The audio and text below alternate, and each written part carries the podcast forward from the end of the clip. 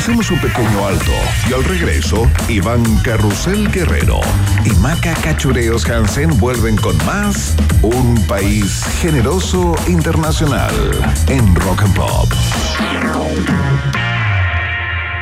Rock, rock, pop, pop, rock, rock, pop, pop, rock, rock, pop, pop, rock, rock, pop, pop, rock, rock, pop, pop, pop, pop, pop, pop. Es la hora rock and pop. Son las 7 de la tarde. Muy bien, chicos. Por hoy se acabó el trabajo. Me voy. ¿Llevo todo conmigo? ¿Notebook? Sí. ¿Cargador? Sí. ¿Celu? Sí. ¿Ficha del casino? Sí. ¿Carta? Sí. ¿Pulsera de la suerte? Sí. Listo. Chao a todos. Un completo mundo de casino con la mejor plataforma online del mundo. Cientos de juegos, mesas y casino en vivo. Betano, el juego comienza ahora. Solo para mayores de 18 años. Juega con responsabilidad. Por éxito de ventas, nueva fecha. Los Bunkers en el Estadio Nacional. 27 y 28 de abril 2024. El show que todos estábamos esperando. Los Bunkers en el Estadio Nacional. Ven aquí, 27 y 28 de abril 2024. Un momento histórico que no te puedes perder. Entradas a la venta en punto ticket. Produce La Oreja. Después de cuatro años, vuelve a Chile Lego FanFest a beneficio de UNICEF. El mejor panorama te espera en Centro X, Mall Plaza Los Dominicos, desde el 28 de septiembre. Te esperamos con más de 15 estaciones interactivas, increíbles desafíos, rampas de carrera, piscinas de ladrillo Lego, acuario interactivo y mucho más. Y recuerda que todos los ingresos recaudados van a los programas de UNICEF. Compra tus entradas en fanfestchile.cl. Descuentos exclusivos con tarjeta RappiCard by Itaú. Invita y Intervial. Produce BeFan. The Cure vuelve a Chile. Shows of a Lost World Tour, presentado por Entel y Scotia. 30 de noviembre, Estadio Monumental. Últimas entradas en ticketmaster.cl. The Cure en vivo. Más información en dgmedios.com. Para concretar una obra necesitas un apoyo concreto. Por eso, concreta hoy mismo con Unispan, especialistas en arriendo y venta de soluciones efectivas para encofrados y andamios. Construye con altos estándares de calidad, economizando costos y mano de obra, porque aseguramos que tu obra avance rápidamente, estando presentes de principio a fin, logrando un excelente resultado. Unispan es diseño y seguridad, logística a tiempo, visualización online del stock de equipos y atención personalizada. Unispan, soluciones efectivas de encofrados y andamios. Contáctanos en unispan.com. En Rock and Pop, Iván Acapulco Guerrero y Maca Cachagua Hansen vuelven a colorear la plurinacional bandera de un país generoso internacional en la 94.1. Esa risa no es mía, claro que no. Es de Duran Duran con esto que se llama Hungry Like the Wolf en Rock and Pop.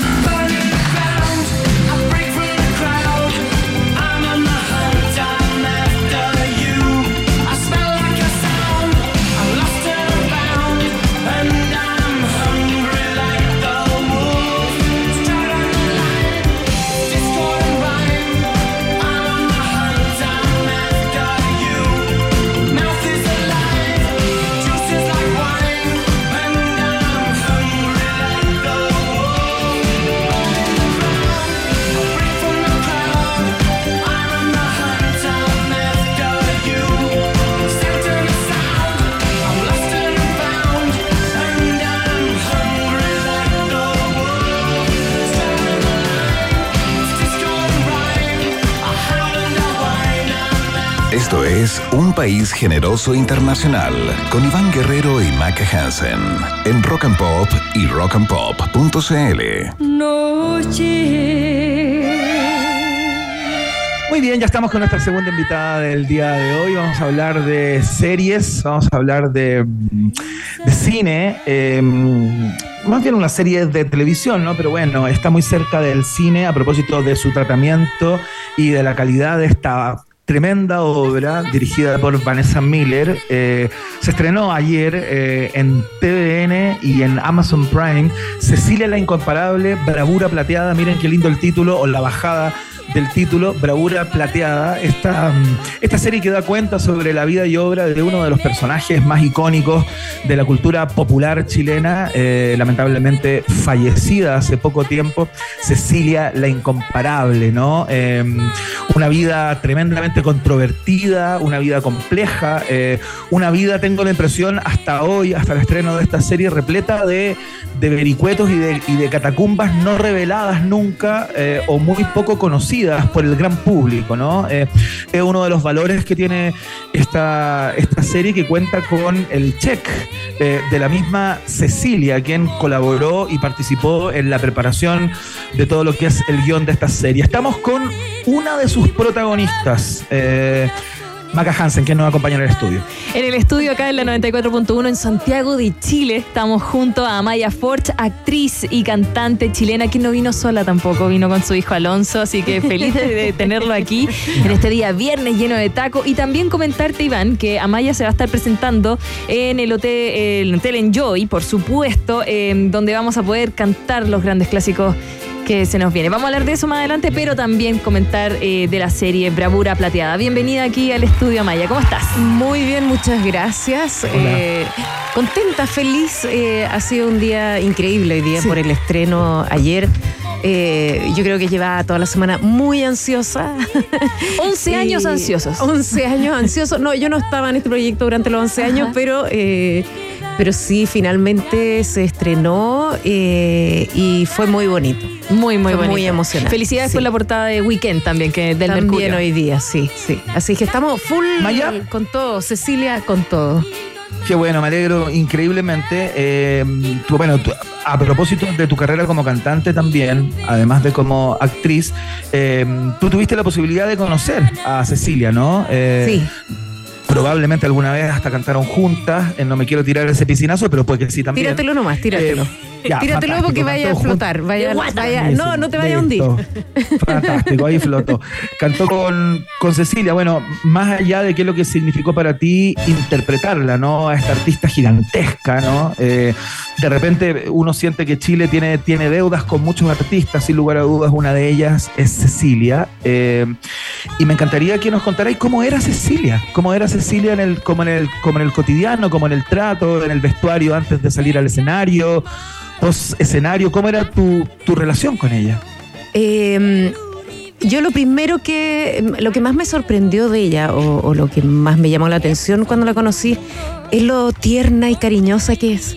Y que es Ajá. totalmente contrario a la imagen que uno se hace de ella como esta mujer fuerte, Sí, eh, que rompe con todo, Claro. transgresora, buena para la chucha. Eh, y era muy, muy tierna, muy cariñosa eh, a las personas que ella elegía, eh, a esas personas eh, era muy preocupada, muy apoyadora, era una persona que quería mucho. Se entregaba mucho a través del cariño. Y eso era muy, muy bonito. También era una mujer que no se guardaba nada. Eh, y si tenía que pegarte un codazo, te lo pegaba. Si tenía que retarte, te retaba. Eh, no tenía cuidados, eh, no se cuidaba, sino que eh, era eh, impulsiva, quizás es la palabra. O más que impulsiva, podríamos decir de que eh, estaba tan segura de, lo- de sí misma que, que- que se lanzaba nomás. Se lanzaba a la piscina. ¿viste? Claro. Ella se habría lanzado con todo, eh, Claro. eh, no como tú que pediste permiso. Claro, pero me, te- me, me hubiera dicho, weón, tira el dato Pero nomás. ¿qué estáis weyando? ¿Qué estáis weyando tanto? Tanta vuelta, weón. Cecilia era así, era, era Sí. una persona eh, que tuvo, como dijo mucho Iván, eh, pasajes que la gente no conocía. Mm. ¿Tú cómo eh, empezaste a encarnar este personaje para la serie? ¿Te juntaste con ella, conversaste? Eh, Vanessa Miller quizás te comentó alguna investigación, que es la productora de esa Sí. serie. La, Vanessa, la directora, y la creadora, ella fue la que. La cabeza con la idea, ella fue la que le, le empezó a pedirle a la Cecilia, quiero hacer tu biografía, hasta que finalmente la convenció. Lo logró. Lo logró. Eh, yo conocí a Cecilia de antes, había compartido escenario con ella, había compartido... eh, eh, tiempo con Socialmente, ella, claro. sí. Eh, incluso ella era siempre muy cariñosa, me apoyaba en todo, me llamaba cuando hice, por ejemplo, la Paloma San Basilio y, y la vez que la primera vez que se mostró en la televisión, a las 2 de la Ajá. mañana me llega un mensaje a la Cecilia diciéndome, eso mierda, sí se hace mierda. O sea, Qué yo buena. tenía un vínculo con ella y cuando finalmente la Vane me propone hacer el personaje, hacer la Cecilia, la Vane es muy divertida porque me llamó y me dice, mira Maya, a lo mejor, yo sé que esto es, es- a lo mejor es un- una cosa muy grande, eh, porque además me llamó, me quedaba muy poco tiempo para sumarme al proyecto, me sumé a último Ajá. minuto. Eh, no sé si tú te gustaría, quizás, así como con mucho, pero yo le dije que sí al tiro inmediatamente. Y mi trabajo consistió en eh, perseguir a la Cecilia día y noche durante Oye. esos 10 días. Ser la sombra. Ser la sombra de ella. Eh, me metí mucho en todo lo que hay, toda la información que hay de ella y toda la información que ella me dio. Y la interrogué en absolutamente todo. Le pedí que me mostrara todo. Todo. O sea, desde, no sé, camina, eh, fuma, a ver cómo tomas el pucho, como Sí. todo, todo, Ah, ya, todo, todo. claro. Eh, háblame, o sea, todo, todo, todo, todo, todo, todos los días le pedía cosas y cosas y ella, muy cariñosa, eh, estaba siempre ahí. siempre ¿Hay ahí algo que te haya quedado del personaje en tu día a día? Que quizás eh, que, que tú hayas implementado. Puede ser que ahora esté un poquitito más grabate. Ah, Está bien. A todos nos pasa. A no sé, Alonso, ¿sí o no? No, lindo. Oye, Amaya Ford, eh, cuéntanos un poco acerca de, de la preparación vocal, ¿no? De cómo fue ese trabajo. Tú eres dueña de una Sí. tremenda voz, eh, eres una tremenda intérprete también, cantáis, digamos, te podéis meter en muchos géneros también, lo que es un valor. Pero bueno, Cecilia llegaba a unos tonos súper locos, muy, muy, muy arriba, digamos, muy agudos, muy, muy altos. eh, y, y- y Dentro de la misma pregunta, en la interpretación actoral, a ti te toca hacer a la Cecilia adulta, ¿no? Sí. Eh, y Sí. llega un momento en que la Cecilia adulta, quizás en su, en su última fase, tiene como algunos problemas en el habla. Como Tiene que hartos le costaba como en el claro, habla, tenía sí. como un tema, como un tono eh, que se notaba que tenía algún tipo de, de inconveniente para comunicarse, ¿no? Sí, en, una, claro. en una fase final. ¿Cómo trabajaste eso? que Eh, está plasmado también. Mira, lo que más, en lo que más me centré es en, en su forma de hablar, porque eh, ella tenía una dificultad que es, como lo ven, en- lo pueden ver en la serie, que ya se mostró ayer. Ella Sí. en un momento cae en la cárcel y cuando entra a la cárcel, los gendarmes le sacan la mugre y le rompen la mandíbula. Entiendo que ella- parte así la serie, ¿no? Es como una de las primeras escenas. Eh, sí, hay ¿O una no? primera imagen en que le pegan, sí, sí, Claro, sí, es como de claro. las primeras imágenes. Eh, y eso la marcó para siempre, porque primero que nada por la dificultad que tiene, que tenía en, en- en la mandíbula, eh, porque también emocionalmente le afectó, porque imagínate estar en la cárcel y enfrentarte a la posibilidad de quizás nunca más volver a cantar, o sea, Claro. nunca Claro. más ser lo que eres. Eh, y ella tuvo que buscar una manera de salir adelante con esa nueva forma de, de producir su voz. Si bien la voz se produce eh, en, en diferentes partes del cuerpo, claro, claro, en las claro. cuerdas, pero se necesita la mandíbula mucho. Entonces, Sí, pues. ella ya, te- ya era una mujer que cantaba con mucha pasión y mucha fuerza. Claro. Y yo, la sensación o lo que yo, mi conclusión es que ella aprendió o tuvo que cantar con más pasión y más fuerza todavía. Claro. Eh, porque tuvo que superar la molestia constante que tenía hasta el último día de su mandíbula. Eh, y su canto, más que, eh, porque sí, ella tenía un rango súper amplio, pero más que los agudos, lo que a mí me, me maravilla de ella y lo que yo traté de trabajar en, en las partes que me tocó cantar, era precisamente esa fuerza. Claro. eh, esa fuerza con la que cantaba que hacía que sus vibratos tuvieran como. eh, fueran, mm, no sé cómo decirlo, pero como tridimensionales, no sé ¿De cómo- dónde venía esa fuerza? Guata, todo De cuerpo, ¿no? Era su necesidad de ser escuchada, Sí. de ser ella misma, de porque ella está metida en una sociedad en esa época, en los años 70, en Chile, donde ser ella era muy difícil. ¿Algún pasaje que te haya costado más interpretar de, de Cecilia? ¿Alguna historia que tú hayas dicho hoy que la tuvo difícil? Bueno, todo fue difícil, no tuvo una vida fácil para nada. Sí, es que yo no me centraría en si me costó o no me costó. No, Porque no, no, pero así como, oh, qué, qué. Es que más que, claro, porque para mí, yo te puedo decir, a mí no me costó nada, porque yo estaba fascinada. Ay, Entonces, para mí eh, era todo fascinante, no Claro. era costoso, no era Claro. doloroso ni terrible, Ya. al contrario, era todo espectacular poder hacerlo. Ya, o sea, cada segundo grabando a Cecilia y siendo Cecilia era un regalo. Eh, pero sí, ella tuvo una vida terrible, muy fuerte, muy dura, y creo que eh, el hecho de enfrentarse a no poder cantar, creo que es Claro. una de las cosas más terribles para una cantante. Sí. Y Cecilia estaba muy preocupada de que yo, eh, conociéndome a mí y todo, de que yo no fuera a quedar afectada al vivir lo que ella vivió. Porque ella lo vivió. Ah, mira. Entonces, está, estaba siempre atenta a Maya, eh, cómo, cómo estuvo Maya hoy día, está bien, y era como, sí, obvio. Pero. No, sí, fascinante. Sí, como, "Ah, sí, terrible, pero estoy, feliz. Ya, ok. sí. Estamos conversando con Amaya Forch, actriz y cantante chilena quien interpreta a Cecilia en la serie, en la nueva serie que apareció ayer en TVN Bravura Plateada, pero que también tiene y se va a presentar en Enjoy Santiago en un show tributo para rendir homenaje a la trayectoria y carrera eh, de Cecilia Pantoja el 14 de octubre a partir de las 10 de la noche en el bar Blend. Ya vamos a dar todos los Sí. detalles también de eso. Maya, quiero hablar de la vida amorosa de Cecilia eh, o de la manera como ella experimentó y vivió el amor. Eh, para nadie es un misterio que, eh, digamos, amar personas del mismo sexo, ser homosexual en Chile y ser mujer en Chile homosexual en la década de los 60, de los 70 y de Y los también. 80 y de los 90 y de los 2020 también en, en- en una medida distinta, pero, pero, Sí. pero igualmente, eh, debe haber sido muy complejo. Y uno se pregunta, ¿no? Eh, al leer sobre Cecilia, al, al estudiar su vida y obra a propósito de su muerte también, donde había mucha información disponible, si ella pudo vivir plenamente eh, el amor. Si, Sí. si- si- si- si lo, si, lo, si lo encarnó y si lo vivió así eh, libremente, ¿no? Sí, Tú que sí. tienes más información y que la tuviste que interpretar. ¿Cómo, cómo es esa, es- ese Sí, prisma, ella- esta, esta ella- pata de la vida? ella era muy enamoradiza y, y pasa también con la serie que cuando la vas viendo vas y empiezas a escuchar las canciones de nuevo te das cuenta eh, de lo que se refieren las letras y claro, hay muchas canciones, la mayoría, o sea, obviamente están escritas como de mujer a hombre.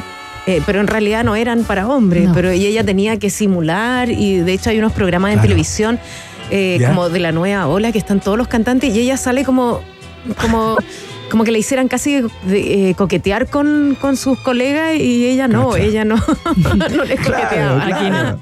Les cantaba la canción, pero no los miraba.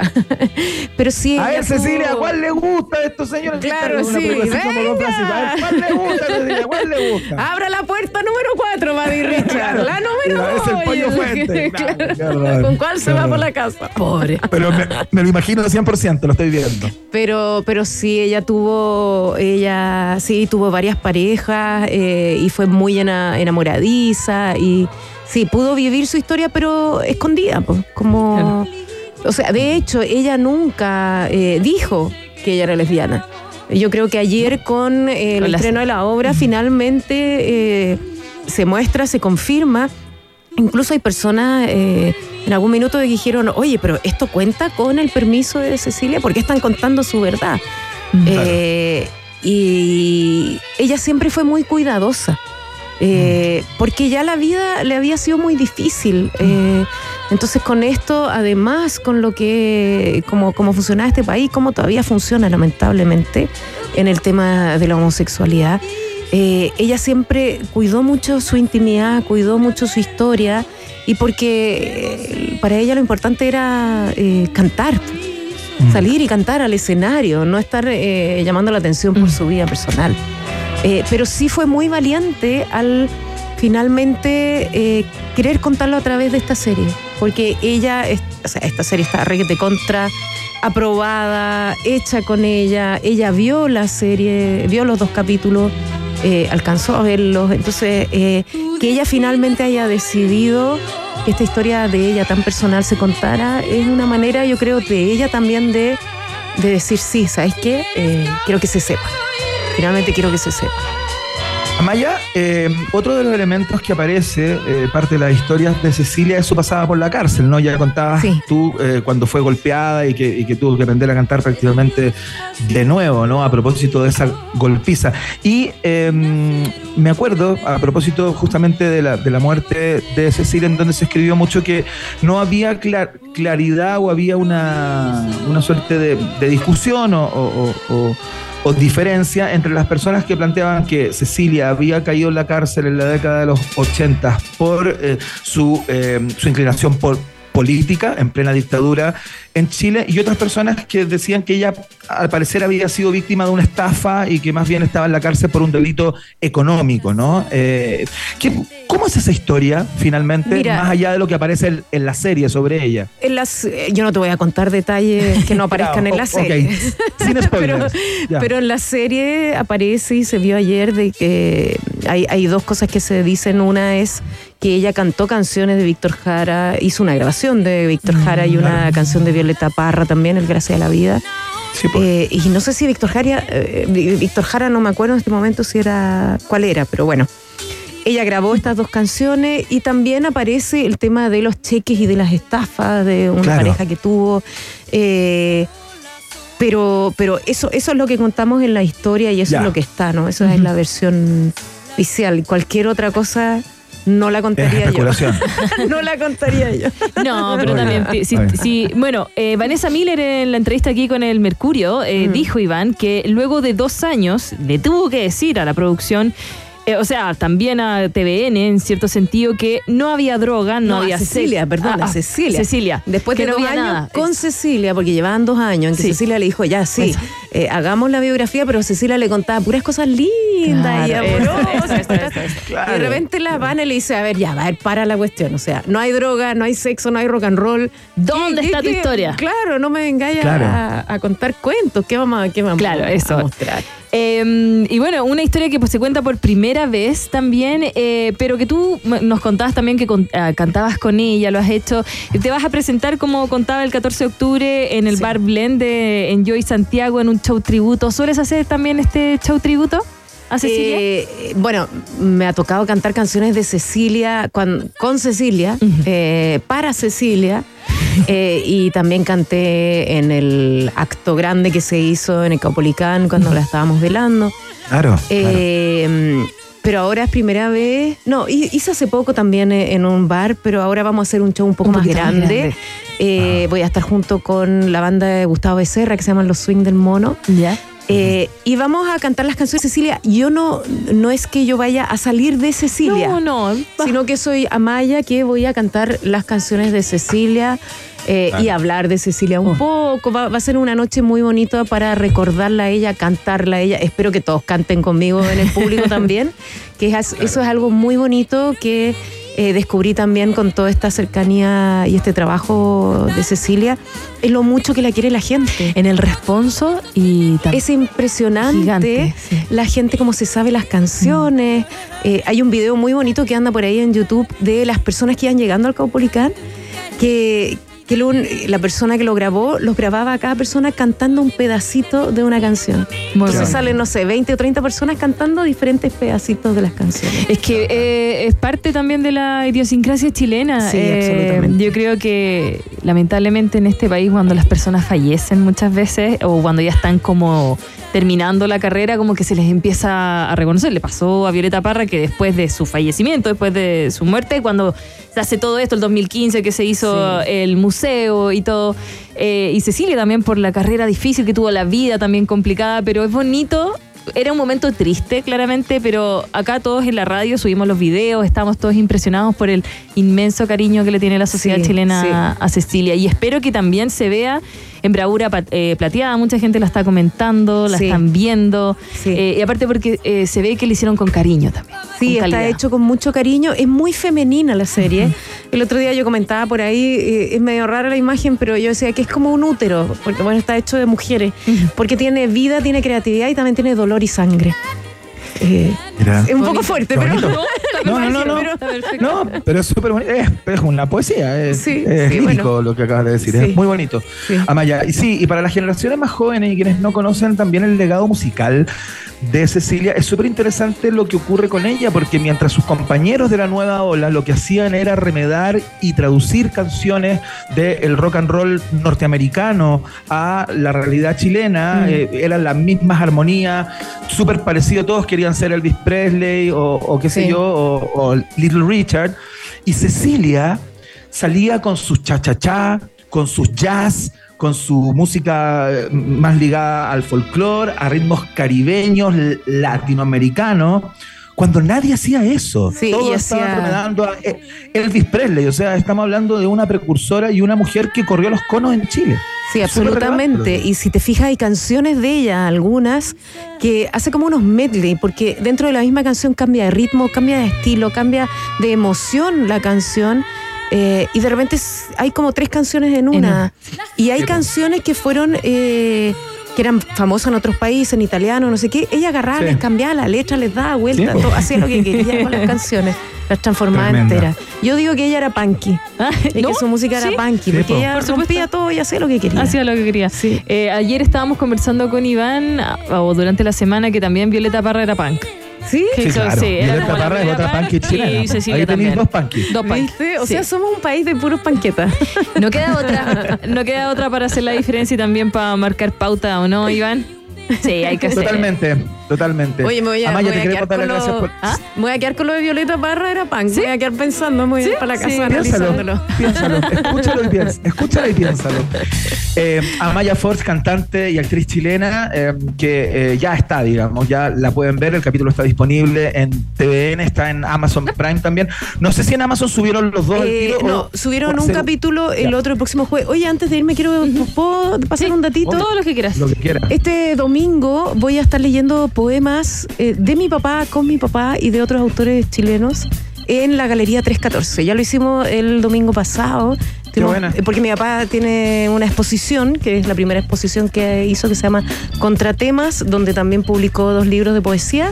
Y vamos a estar leyendo las poesías a las 12 en la Galería 314. 314 en la Avenida Santa Rosa, 2260, ahí en la comuna de Santiago. Ahí vamos a estar a las 12 este domingo. Vaya a escuchar poesía, que es bonita. Qué bonita. Y Qué bonita. mira, también tu hijo vino con un libro acá. Oye, hay otro dato, ¿puedo pasar Sí, obvio, obvio. El 20 de octubre voy a estar cantando las canciones de Charlie García junto con los chilenos de Charlie en el bar de René. ¿En serio? Sí. Mira. Chilenos con los que eran parte de la banda. Los que eran parte de la banda. Mira, Iván casi se le cae el pelo. Silva. Ah, qué lindo, güey. Sí. Qué bacán. Las cosas que te pierdes por estar en México. Bueno, sí. ¿Ves? Bueno, ¿Viste? pero puedo, puedo ver otras también. Ah, Es así. entonces, 20 de octubre. Bar de René, este domingo en Galería 314, ahí en Santa Rosa 226 para poesía. Y el 14 de octubre también a partir de las 10 Enjoy de la noche Santiago. en el Enjoy de Santiago. ¿Ves? Todos los datitos los damos. Gracias, Maya. Muchas gracias. Gracias por venir a los dos. Que tengan un buen viernes. Pásenlo bien. Gracias. Nosotros vamos a quedar con música, Iván. Y nos vamos a Ya, quedar po. con también alguien que hizo lo que quiso o lo intentó. George Michael. Esto es Too Funky. A esta hora de la tarde son recién las siete y media. ¿Dónde irás?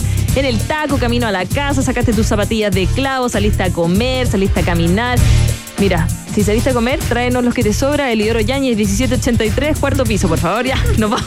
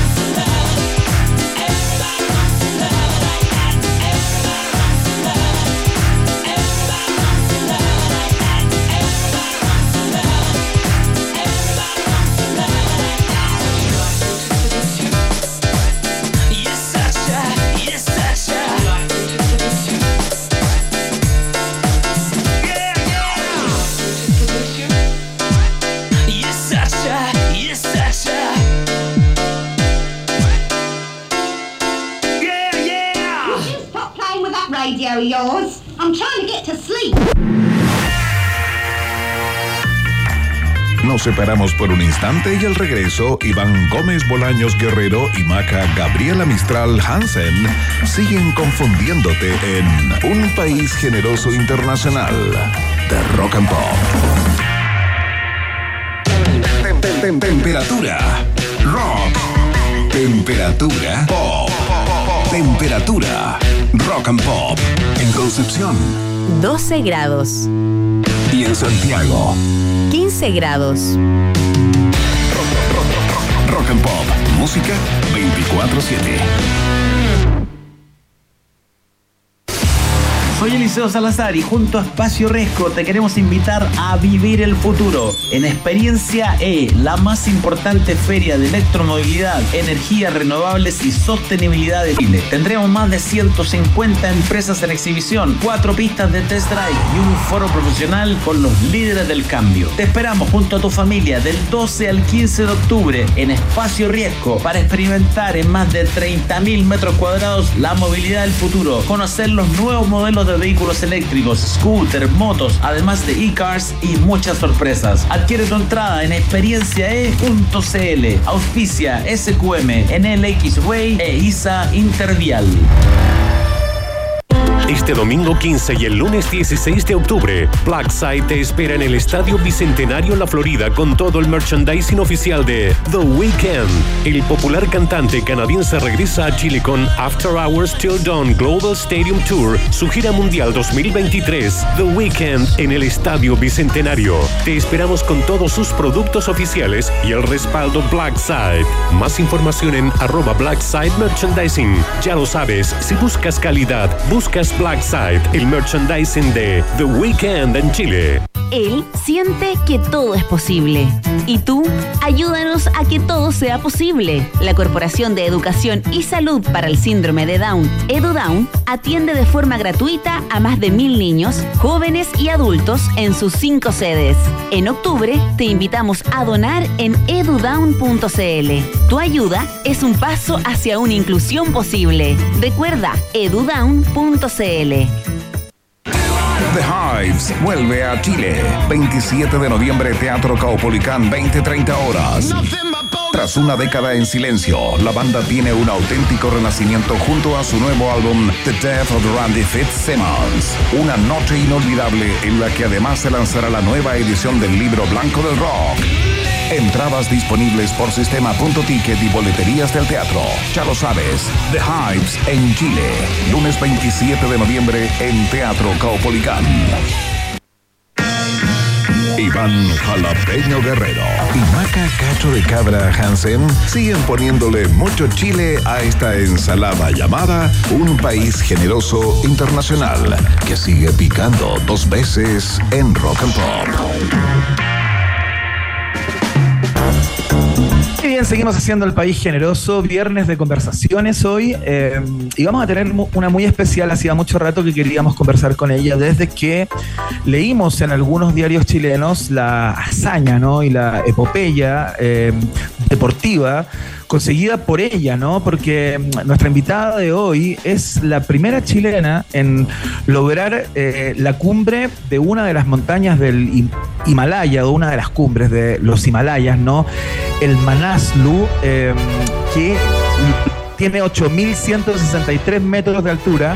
Qué buena canción eh, para hablar de esta epopeya, de este Fitzcarraldo deportivo de nuestra invitada, porque eh, lo hizo sin oxígeno y sin guía. Eso es muy importante porque, bueno, ya vamos a hablar sobre cómo se está subiendo el Everest hoy día y otras cumbres de ahí mismo, ¿no? Eh, por favor, presenta a la Maca Hansen porque está en vivo y en directo. Está acá en el estudio. Tú estabas diciendo que subió 8.600 8.163 metros y yo ya me cansé, ¿cachai? Hasta tartamudeé solo diciendo la altura. No, claro. Uy, no lo puedo creer. Está con nosotros Janice Rock. ¡Aplausos! Bienvenida, Janice, a un país generoso. ¿Cómo estás?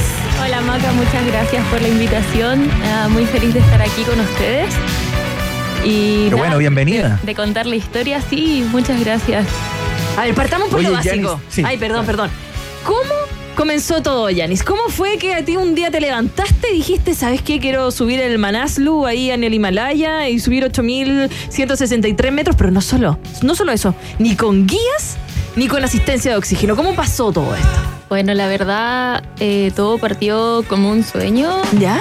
Literal. ¿Ya? Un día soñé que estaba en una cumbre y era el ¿En serio? Manaslu. Sí, esto fue en enero. Ya.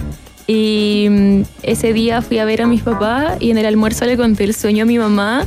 Y mi mamá, unos años atrás, me hubiera dicho, estás loca, ¿qué Claro. te pasa? Pero mi mamá me dijo, estás lista. Y yo quedé helada y fue como, que tu mamá te diga eso, para mí fue como, wow. Ya. ¿Tú, tú subías antes cerros o fue de la noche a la mañana? No, no, esto? no. Yo llevo desde los 18, como desde el 2016 aproximadamente que hago este deporte. He ido progresando claramente. Ya después empecé con la altitud. Eh, y bueno, cuando mi mamá me dijo eso, dije ya voy a empezar a gestionar este proyecto. Y eso fue desde enero. Enero. Sí, Oh. ahí saqué el proyecto. ¿Y con quién más fuiste? ¿Fuiste sola? Fui ¿Empezaste con a tocar Nicolás. puertas? ¿Nicolás? Sí, es mi cordada. eh, ¿Qué es una cordada? Disculpa. Yo soy Recuerda que yo subo el Cerro Calán, que en ascensor. Cordada es como con quien tú vas a la montaña, es Ya. como tu equipo. Ya. Por si te pasa algo tal lado. Sí. Te levanta. Sí, entonces eh, Te corta la cuerda. el No. proyecto lo empezamos a sacar adelante con Nicolás y Y él dijo, vamos. sí, o sea, Nicolás no, no me dijo en enero vamos. Fue- Déjame pensarlo, ¿viste? Los Ya. hombres. ya. No, es que al principio no sabía bien con quién ir, estaba gestionando buscar patrocinadores. Claro, porque es todo un trabajo. Yo imagino que hay Lucas por detrás, ¿o no? Sí, o sea, es un trabajo eh, más que solo lo, lo físico y lo mental de ir a la expedición. eh, tal vez la gente a veces no dimensiona todo lo que hay detrás de organizar una logística de una expedición así. Eh, es todo un trabajo. Entonces, son, son meses de trabajo detrás y eh, Nicolás recién se sumó al proyecto, yo creo que como en mayo, junio, Ya. algo así. Uh. Y ahí ya lo sacamos adelante con todo. Oye, Yanis, entiendo que eh, esta, esta gracia y este logro no tiene tan solo que ver con haber llegado a la cumbre sin oxígeno eh, y sin guías, digamos. eh, porque además entiendo que esta cumbre tiene ciertas particularidades y muchas personas o muchas expediciones que lo han intentado no lo han logrado y algunas que creen haberlo logrado no llegaron a la verdadera cumbre de, de esta montaña. ¿no? Cuéntate un poco, sin ser muy técnica, de manera que podamos como, como entender por qué, por qué es tan difícil esta cumbre, cuáles son sus particularidades. Eh, bueno, la verdad, Manaslu dicen que es una de las montañas más simples para empezar los 8000, pero Ya. hubo como una disputa porque se encontró una cumbre más alta que creían que era la cumbre real, no sé a, a partir de qué año fue, pero se dice que de cierto año, que también desconozco el año, hacia atrás eh, nadie hizo cumbre. Pero tam- igual siento que es una tontera eso, porque todo el esfuerzo que hay de las personas que hicieron la cumbre anterior eh, es muy Sí, po. válido. O sea, no se puede desvalidar Ya. así, pero ahora hay una cumbre real. Eso, Ya. eso es lo que. Que es a la que tú llegaste. Sí. Ya. 8163. Sí, la anterior creo que tenía 8156. En final es como lo mismo. Ah. son un par de metros. Bueno, pero- es que yo me imagino cuando ya estás ahí arrastrando los pies y dices 10 metros más, 10 metros menos, igual cuesta. Pero, pero igual es, po. O sea, 10 metros más Sí, en o el sea, 10 metros 8100. es, igual es es. harto. Es, es harto, mucho. 10 metros. Ya me cansé. Sí, te pasa hasta subiendo el manquehue, digamos, que decís, "Ay", que tiene una cumbre media mentirosa el manquehue también, que uno siente que está llegando y no, y no, po, y no está llegando. Yo estoy hablando del manquehue, imagino que lo ocuparás para entrenar y lo subes y lo bajas cinco veces en el día, digamos, pero, pero bueno, eh, para uno que es un aficionado en esto, oye, eh, le comentaba a la Maca antes de que, de que llegaras que a mí me llama mucho la atención y lo conversamos hace no mucho tiempo con Francisco García Huidobro, eh, el primer chileno que llegó a la cumbre del Everest, ¿no? En esa hazaña, el año 94, entiendo que fue por ahí. Porque hoy día uno ve como imágenes de la cumbre del Everest y ve como una fila de personas, así como casi interminable, eh, espe- esperando para hacer cumbre, ¿no? Eh, Cuando hace algunos años eh, llegar a la cumbre del Everest era era una hazaña importantísima, ¿no? Y yo creo que hay muchos elementos que han, que han, que han conspirado para que, para que hoy día no sea algo así como una epopeya total y, y solo para unos pocos, ¿no? Me imagino que la tecnología de la ropa, los equipos, bueno, y el apoyo de guías, eh, Sherpas en este caso y todo el rollo, ¿no? Eh, ¿qué- ¿Cuál es la particularidad que tiene esta cumbre y por qué tú decidiste subirla sin apoyo y sin ayuda cuando entiendo que eso está ahí como disponible, ¿no? Sí, bueno, eh, es como la esencia del montañismo, como me gusta realizarlo, es como sin agencias. Yo, para mí es más válido, para mí, eh, no realizar una cumbre como y saber que todavía no estoy lista para hacerla, que realizarla con ayuda. Como de esa modalidad tengo y Nico tiene la misma, entonces calzamos bien en el no querer usar Sherpa. Ajá. Oye, Perfecto, pero hoy día es más fácil subir a- al. Perdón, pero- No. pero para entender bien, ¿por qué hoy día vemos como filas de personas eh, esperando para hacer cumbre en el Everest? ¿Qué, ¿Qué es lo que cambió? ¿Qué pasó ahí entre medio? O sea, es que el Everest es la más alta del mundo, entonces es una montaña muy, muy comercial. Es como yo creo que a la que quiere ir más personas, como todos, Ah, ya. como primero 8000 o la gente que le gusta este deporte quiere hacer Everest, es siempre como una meta que tiene. La verdad a mí Ajá. yo lo encuentro, yo conozco el campamento base que tuve la oportunidad de ir en abril, pero a mí Ya. no me llama mucho la atención Everest porque lo encuentro muy comercial, o sea, no me gustaría estar haciendo fila para poder llegar a la cumbre, como hay otras montañas de 8000 que me llaman mucho más la atención. Claro. Ajá. Bien, seca. Bien. No, Tony, ahí con lo comercial. Oye, ya, tengo du- muchas dudas.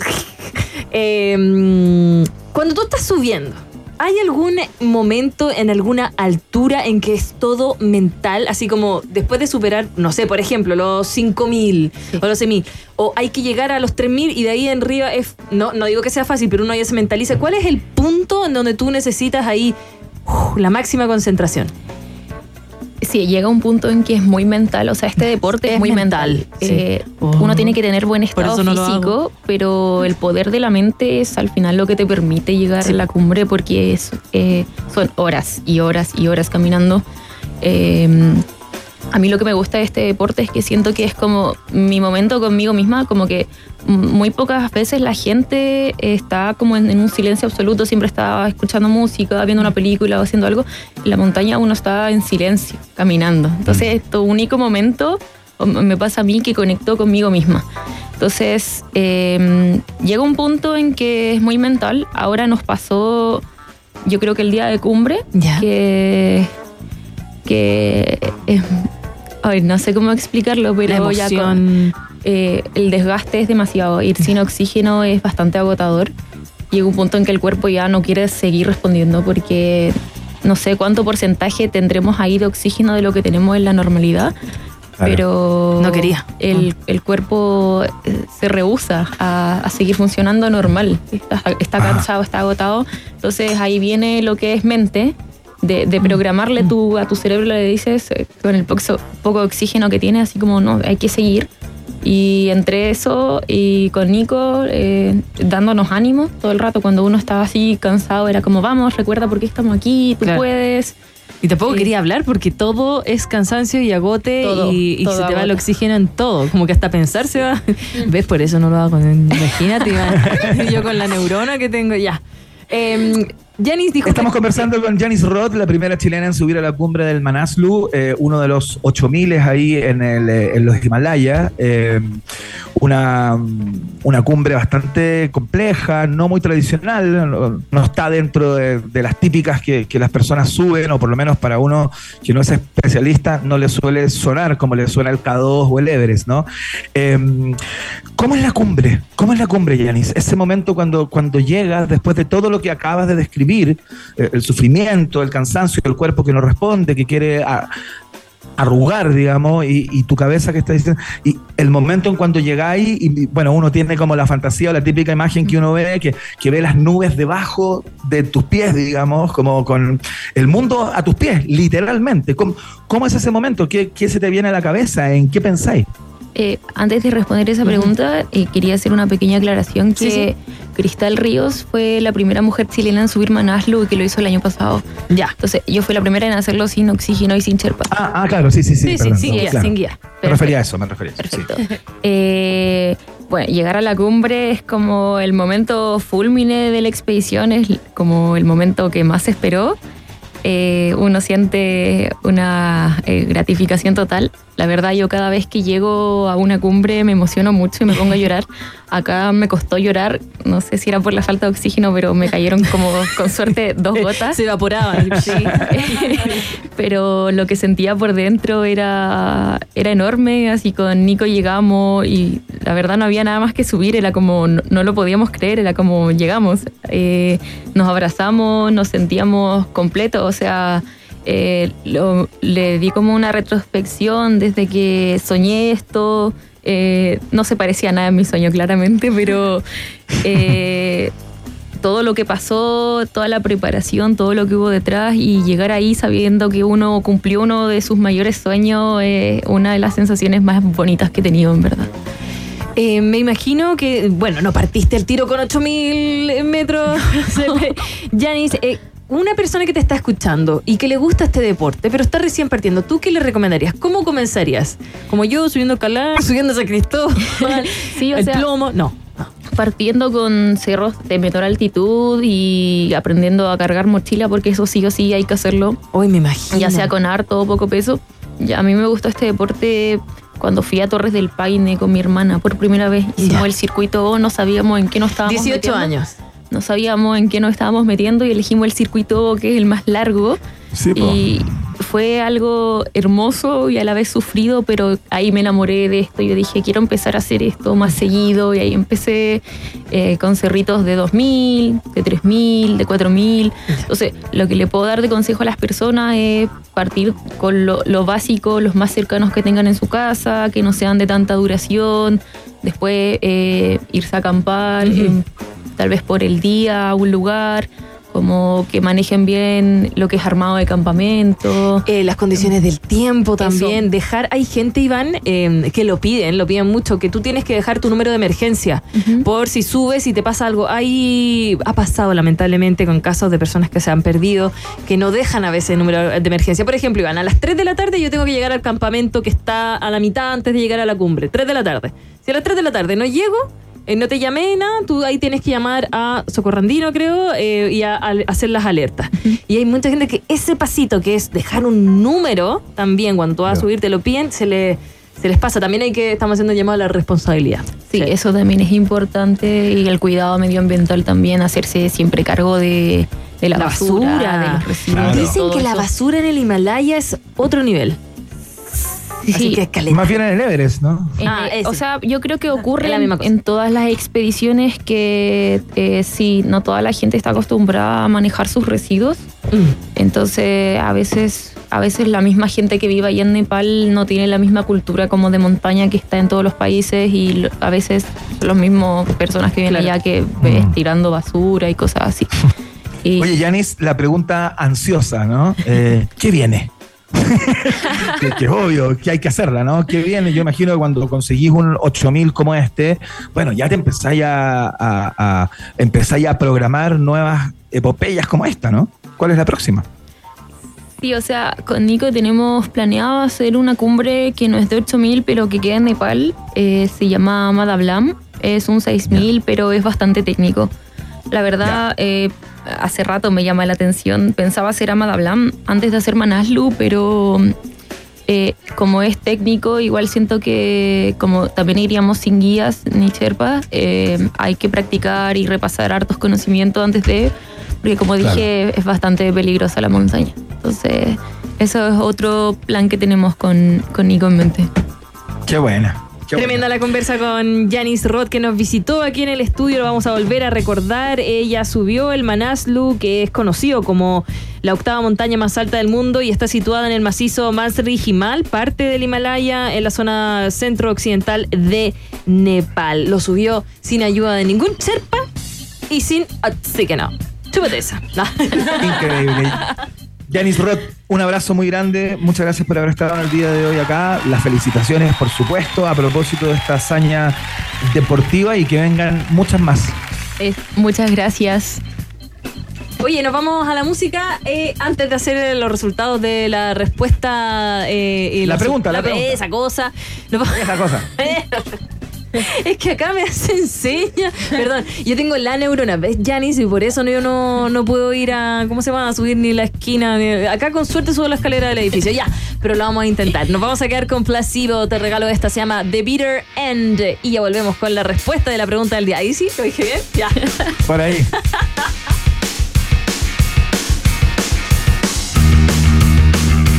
Since we're feeling so uneasy the time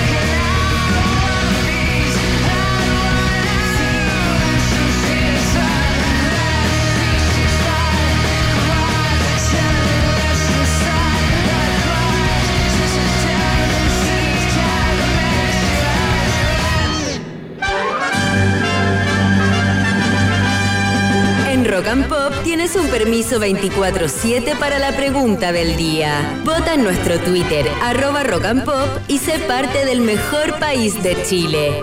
Un país generoso de la rock and pop. Muy bien. Perdón. Muy bien, ratitas y roedores. Eh, tenemos los resultados parciales de la pregunta del día. Hoy día hicimos una pregunta algo distinta, no por un tema en particular, sino eh, les hicimos a ustedes con ese editor o editora de medio de comunicación que todos llevamos dentro, que eh, eligieran eh, el tema que les parecía que merecía ir, por ejemplo, en una portada, a propósito de las informaciones que han sido más comentadas durante esta semana, ¿no?